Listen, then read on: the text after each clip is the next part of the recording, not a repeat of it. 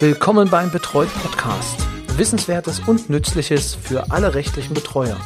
Von und mit Rechtsanwalt Roy Kreuzer. Hallo und herzlich willkommen zu einer neuen Folge des Betreut Podcast, dem Podcast für rechtliche Betreuer.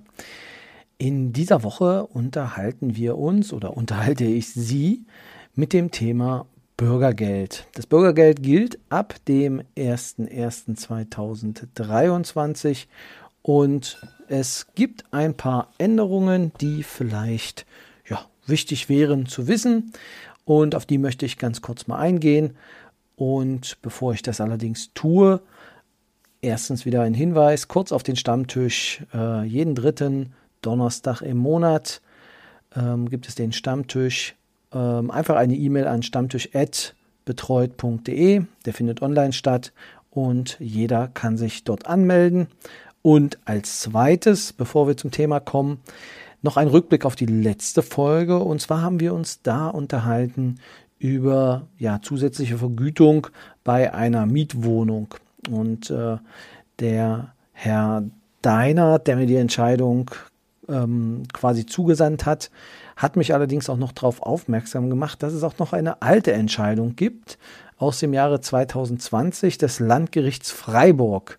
Und diese Entscheidung wird es in, der, in den Shownotes geben, genauso wie auch die andere Entscheidung, ähm, die ich dann noch bereitstellen will, beziehungsweise wer sie haben möchte, kann sich gern an mich wenden per E-Mail. Die Entscheidung aus dem vorherigen Podcast, also wer das jetzt hört, der wird sich ähm, erinnern. Einfach eine E-Mail an info@betreut.de und dann gebe ich die alte Entscheidung aus Hamburg dann weiter. Genau, also wer jetzt nicht weiß, worum es geht, einfach nochmal die Vorfolge hören ähm, zum Thema zusätzliche Vergütung bei Mietwohnungen. Nochmal zurück, Landgericht Freiburg. Landgericht Freiburg hat entschieden im Jahr 2020, dass es diese Extravergütung nicht gibt. Hat es auch dementsprechend begründet. Wie gesagt, in den Show Notes findet sich dann äh, ein Hinweis auf die Quelle. Ähm, es gibt immer wieder widerstreitende Rechtsprechung, aber äh, in dem Fall ist die aktuellere aus meiner Sicht immer die, äh, die auf jeden Fall äh, herangezogen werden sollte, weil es halt dann meistens ein Zusammenwirken aus alter Rechtsprechung ist, die sich dann immer in neue Rechtsprechung ergießt. Deshalb kann ich da einfach nur sagen, ähm, wäre die Entscheidung aus Hamburg vorzuziehen und nicht die Entscheidung des Landgerichts Freiburg. Aber ich will wenigstens darauf hinweisen, das war auch ein guter Tipp ähm, des Kollegen, der im Übrigen die, das Betreuungsrechtslexikon betreibt und äh, ist immer wieder aktualisiert. Äh, eine enorme Aufgabe aus meiner Sicht und eine super Quelle, um auch dort, äh, also um, um Sachen zu finden, um sich einzulesen, gerade für äh, Beginner äh, in, diesem, in dieser Materie ähm, immer, also wird immer weiter fortgeschrieben, was der Ein Einwilligungsvorbehalt ist, wenn es um Wohnungsauflösungen geht. Also es findet sich in diesem Wiki, in diesem Lexikon fast alles. In den Show Notes findet sich die E-Mail-Adresse dazu. Ich habe das nochmal verlinkt, weil ich es wirklich eine sehr, sehr gute Sache finde. Und wer jetzt nicht alle Podcasts durchschauen möchte, ähm, ich glaube, bis Folge 106 sind auch die Podcasts eingepflegt. Das heißt, wenn man zu dem Thema dann auch noch was hören möchte, dann findet sich dort auch der Link denn zu unserer oder zu der Folge des Betreut Podcasts. Genau, vielleicht so viel äh, an der Stelle. Kommen wir nun aber nach fast vier Minuten zum Hauptthema dieser Folge und zwar das Bürgergeld. Das Bürgergeld löst das sogenannte Hartz IV, wie es landläufig ist, ab.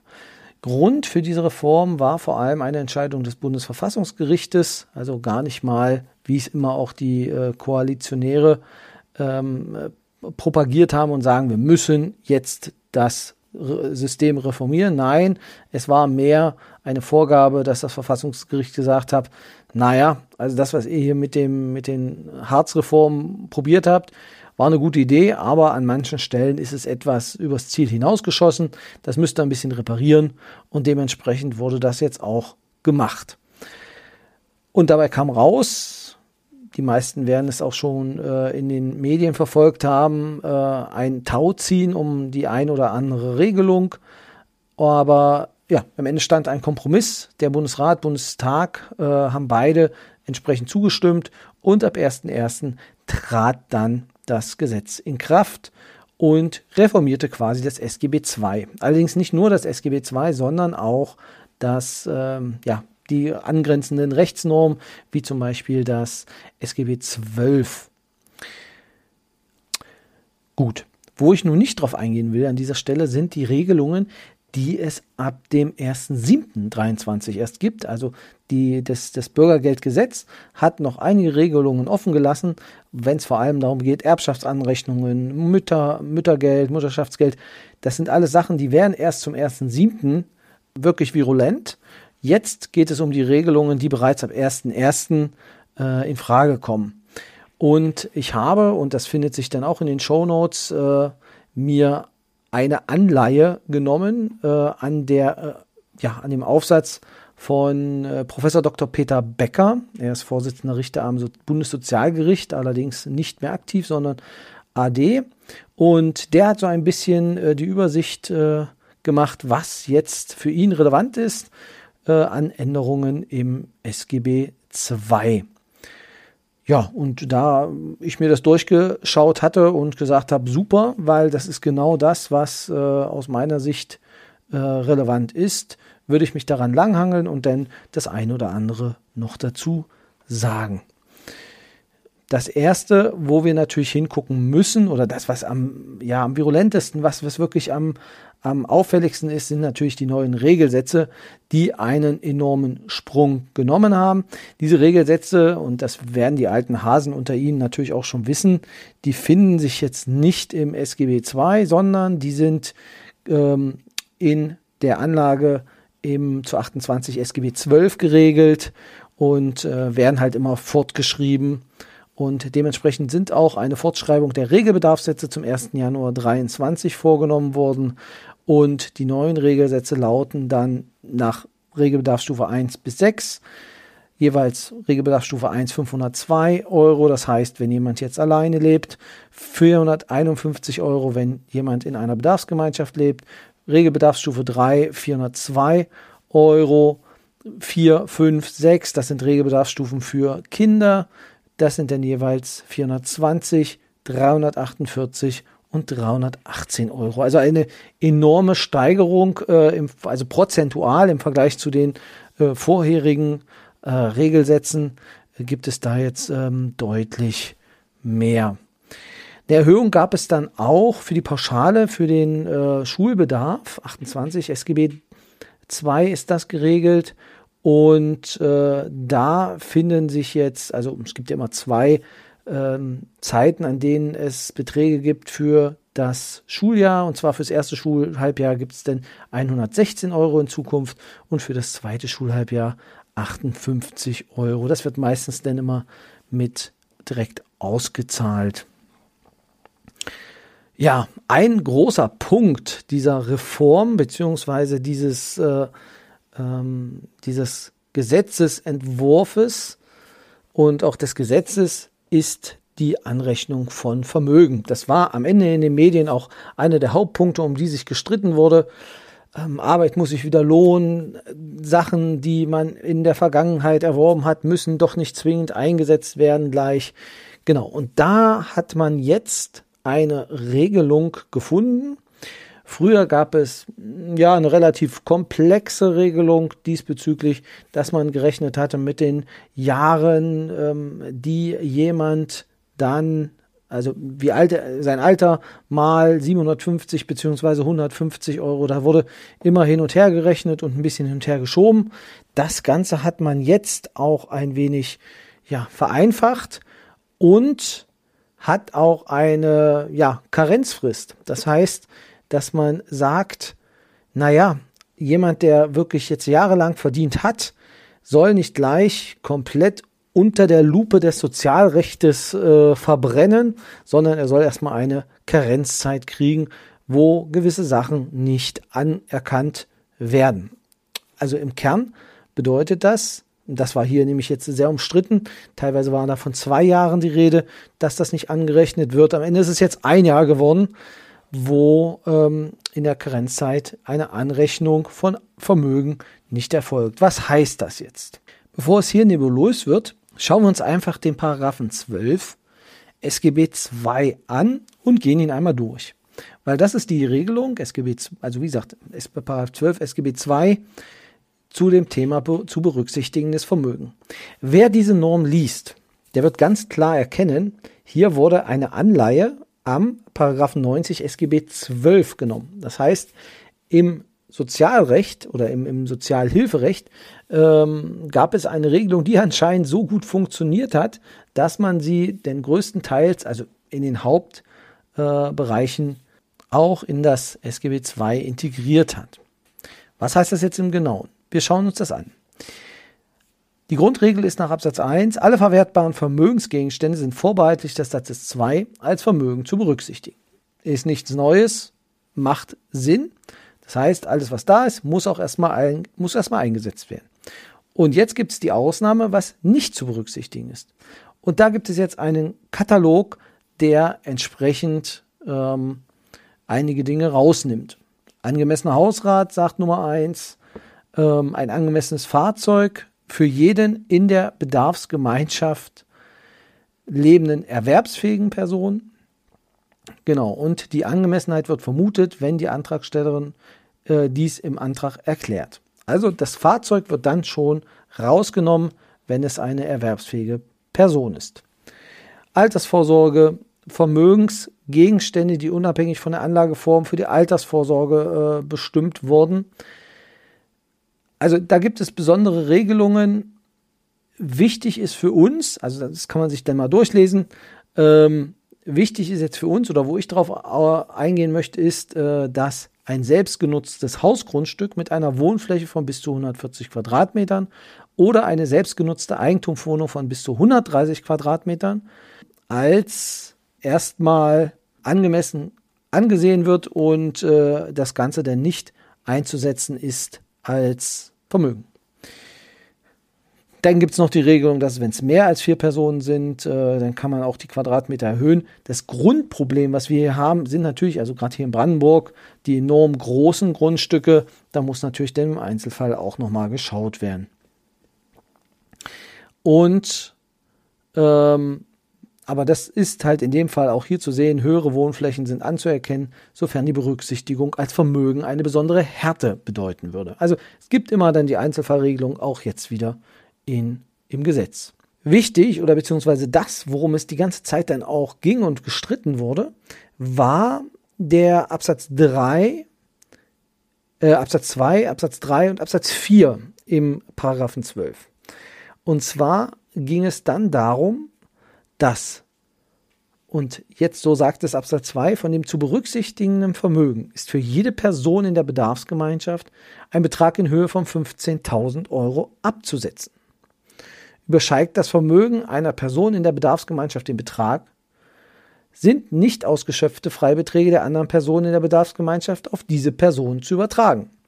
Das heißt, man kann dann natürlich also Geld verteilen was ja auch nur sinnvoll ist. Ähm, also wenn jetzt bloß weil der Vater die ganze Zeit gearbeitet hat für die Familie, um was zurückzulegen, ähm, oder natürlich auch die Mutter dementsprechend, dann muss es natürlich auch verteilt werden ähm, und dann darf man die Familie da an der Stelle auch nicht bestrafen. Also ist übertragbar, ist eine Möglichkeit. Das Ganze das war in der Vergangenheit sehr, sehr schwierig, äh, das auch denn zu erklären und wem das zuzuordnen ist und so weiter. Und dann gab es Verschiebungen auf den Konten. Also da gab es dann die wildesten Möglichkeiten, beziehungsweise auch äh, Versuche und Erklärungen, ähm, weshalb diese Regelung wahrscheinlich auch ins Gesetz gekommen ist. Jetzt ist es so, dass Absatz 3 sagt, für die Berücksichtigung von Vermögen gilt eine Karenzzeit von einem Jahr ab Beginn des Monats, für den erstmals Leistungen nach diesem Buch bezogen werden. Innerhalb dieser Karenzzeit wird Vermögen nur berücksichtigt, wenn es erheblich ist. So, jetzt ist natürlich der Elefant im Raum, wann ist etwas erheblich? Und das klärt Absatz 4. Denn Vermögen im Sinne von der eben genannten Norm ist erheblich, wenn es in der Summe 40.000 Euro für die leistungsberechtigte Person sowie 15.000 Euro für jede weitere mit dieser in Bedarfsgemeinschaft lebenden Person übersteigt. Das heißt, man kann das dann zusammenrechnen und dann gibt es eine Gesamtsumme, die äh, behalten werden darf. Was aus meiner Sicht auch keine kleine Summe ist. Jetzt muss man wieder gucken, Vermögen, Summe 40.000 mit dem Grundstücken, das kann natürlich sehr leicht erreicht werden. Aber gehen wir jetzt mal von ähm, Edelmetallen, gehen wir von äh, Kryptowährungen, gehen wir von Bargeld aus, dann ist 40.000 Euro doch ein äh, relativ hoher Ansatz. Also das heißt, es wird Vermögen gar nicht berücksichtigt im ersten Jahr. Da wird gar nicht drauf geguckt, wenn es nicht diese, wenn es nicht erheblich ist. So, an der Stelle muss ich mich bezüglich des Hausgrundstückes auch direkt wieder berichtigen, weil das geht nämlich auch dann äh, aus der Norm weiter hervor. Soweit es selbstbewohntes Eigentum ist, ist es dann nicht zu berücksichtigen, jedenfalls nicht unter diesen 40.000. Das heißt aber, es kann natürlich sein, dass es also Ackerland, ähm, andere Bereiche gibt, die natürlich dann trotzdem in diesem Fall Berücksichtigung finden. Gut, also nochmal zusammengefasst. Wenn ich einen Antrag stelle auf Leistungen, dann muss ich angeben, habe ich jetzt Vermögen oder habe ich jetzt äh, kein Vermögen? Ist es erheblich oder ist es nicht erheblich? Das wird dann geprüft anhand der Grenzen, die jetzt neu im Gesetz sind. Es erfolgt automatisch eine erhöhte Grenze, äh, wenn es doch ein, wenn Vermögen da ist. Wenn kein Vermögen da ist, äh, das über diese Grenze steigt, dann sind wir in den normalen Bereichen ähm, ja, mit diesen 15.000 pro Person, was dann auch verteilt werden kann. Bedeutet natürlich eine Privilegierung im ersten Jahr und dann wird es halt ähm, abgeschwächt oder dann, ja, danach muss es dann wahrscheinlich, äh, oder nicht nur wahrscheinlich, dann muss es verbraucht werden, ähm, beziehungsweise wenn es dann nicht mehr da ist, ja, dann ergeben sich andere Problematiken. Auf jeden Fall ist dazu zu sagen, wenn ein Monat mal kein Leistungsbezug erfolgt, dann wird das an die Karenzzeit mit rangehängt. Andernfalls ist es so, dass ja, wenn, es, wenn, die, wenn die Karenzzeit abgelaufen ist und drei Jahre keine Leistungen erfolgt sind, dann kann auch wieder eine volle Karenzzeit angerechnet werden. Das ist aus meiner Sicht einer der ähm, wichtigsten Änderungen im Gesetz, ähm, weil es immer wieder um das Vermögen äh, gestritten wurde. Und äh, jetzt ist es da auf jeden Fall ein deutlich ein höherer Betrag, den man äh, dann quasi zur Verfügung haben darf, ohne dass man ihn gleich verwenden muss. Ein weiterer Streitpunkt war die Regelung des Bedarfs für Unterkunft und Heizung. In 22 SGB II geregelt. Dort finden sich jetzt ähm, ja, neue Regelungen und vor allem gibt es dort jetzt auch eine Karenzzeit, in der die Unterkunftskosten anerkannt werden. Das ist jetzt sehr wichtig zu unterscheiden. In der Norm steht im Absatz 1, Bedarfe für Unterkunft und Heizung werden in Höhe der tatsächlichen Aufwendungen anerkannt, soweit diese angemessen sind. Für die Anerkennung der Bedarfe für Unterkunft gilt eine Karenzzeit von einem Jahr ab Beginn des Monats, für den erstmals Leistungen nach diesem Buch bezogen werden. Wenn ich das jetzt so lese, dann denke ich, okay, Unterkunft und Heizung wird halt übernommen. Aber man muss es genau lesen. Und zwar steht dort, dass diese Karenzzeit nur für die Unterkunftskosten gilt und nicht für die Heizkosten. Was natürlich misslich ist in der heutigen Situation. Das heißt, wenn die Wohnung ähm, aufgrund der Unterkunftskosten zu teuer, äh, zu teuer ist, wird es übernommen. Wenn es aufgrund der Heizkosten zu teuer ist, gilt diese Karenzregelung nicht. Was bedeutet das? Das bedeutet, dass natürlich nach der Karenzzeit wieder das, derselbe Mechanismus, den es auch vorher schon gab, dann eingreift. Das heißt Kostensenkungsverfahren, das heißt ähm, ja, schauen, dass man angemessenen Wohnraum findet. Da möchte ich jetzt aber gar nicht näher drauf eingehen. Auf jeden Fall ist es die Systematik, die danach entsteht, ist dann wieder dieselbe. Im Kern, ja, lässt sich im Kern so sagen. lassen, halten wir das an der Stelle mal fest. Also wichtig ist auf jeden Fall, ähm, Unterkunft und Heizung ist zu trennen und für die Unterkunftskosten bedeutet das denn, äh, dass die Kosten weiter getragen werden. Und das auch für ein Jahr. Das war auch etwas länger geplant in der, äh, in der Entwicklung des Gesetzes, ist auch nicht durchgekommen. Heißt aber immerhin, vorher war es ein halbes Jahr, jetzt ist es halt ein Jahr, dass man, wenn man in den Leistungsbezug fällt, ein Jahr auf jeden Fall dann den Wohnraum, ähm, wenn er unangemessen ist, auch bezahlt bekommt. Anschließend folgt dann das Kostensenkungsverfahren. Das ist vielleicht eine Regelung, auf die auch nochmal hingewiesen werden soll, beziehungsweise auf die Änderung. Vielleicht abschließend oder beziehungsweise zwei Punkte haben wir noch, die äh, wichtig sind, sind äh, die sogenannte Einführung einer Bagatellgrenze. Das heißt, wenn es Rückforderungsansprüche gibt bei Aufhebungs- oder Erstattungsansprüchen, ähm, dann werden die oder ja, werden die teilweise erlassen äh, aufgrund der Bagatellgrenze von 50 Euro. Also wenn die gesamte Bedarfsgemeinschaft halt einen äh, Anspruch denn hatte, dann ähm, ist der nicht zu berücksichtigen, beziehungsweise dann wird auf die Erhe Aufhebung beziehungsweise Erstattung verzichtet. Das hat vermutlich etwas mit dem Verwaltungsaufwand zu tun, ähm, weil es Verrechnungsproblematiken gibt. Also das ist auf jeden Fall eine Regelung, die sinnvoll ist. Das heißt, wenn es einen, Rückstattungs äh, einen Anspruch auf Rückerstattung gibt, dann muss der halt über 50 Euro liegen, dass er dennoch geltend gemacht wird. Auf eine letzte und nicht unwichtige ähm, Neuregelung möchte ich da noch kommen. Und zwar sind das die Sanktionen. 31, 32 SGB II geregelt. Und da war vor allem ähm, ein Urteil des Bundesverfassungsgerichts für zuständig aus dem Jahre 2019.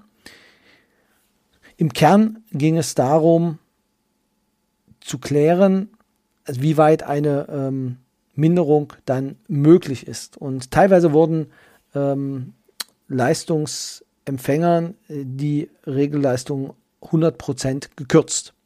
Das ist jetzt nicht mehr möglich. Ähm, es gibt eine Begrenzung, also es gibt wieder noch die Regelung 10%, es gibt auch die äh, Sanktionierung auf bis zu 30 Prozent des maßgebenden Regelbedarfs. Den gibt es auch. Sonderregelungen, die es für unter 25-Jährige gab, sind weggefallen, aber es gibt nur noch eine Kappung auf die 30 Prozent. Und ansonsten ist eine Sanktionierung nicht mehr möglich bzw. nicht gewollt. Ja, so hat es jedenfalls der Gesetzgeber entschieden und so soll es jetzt auch ähm, durchgeführt werden. Wir werden schauen, wie es in der Praxis funktioniert. Vielleicht haben Sie da schon erste Erfahrungen gemacht, obwohl wir sind jetzt Anfang Januar, das dürfte es fast noch nicht geben. Die meisten von Ihnen werden halt die Erhöhung der Regelsätze mitbekommen haben. Ja, und ansonsten ähm, hat sich das, glaube ich, größtenteils, ähm, ja, sind die anderen Sachen wahrscheinlich noch gar nicht in der Praxis angekommen. Ja, so viel von mir für heute. Ähm, bei Rückfragen gerne eine kurze E-Mail an info@betreut.de. Einfach äh, ja, schreiben Sie mir, wenn es noch Fragen gibt, beziehungsweise wenn Sie vielleicht schon Erfahrungen gemacht haben und die mitteilen wollen. Mich würde es freuen.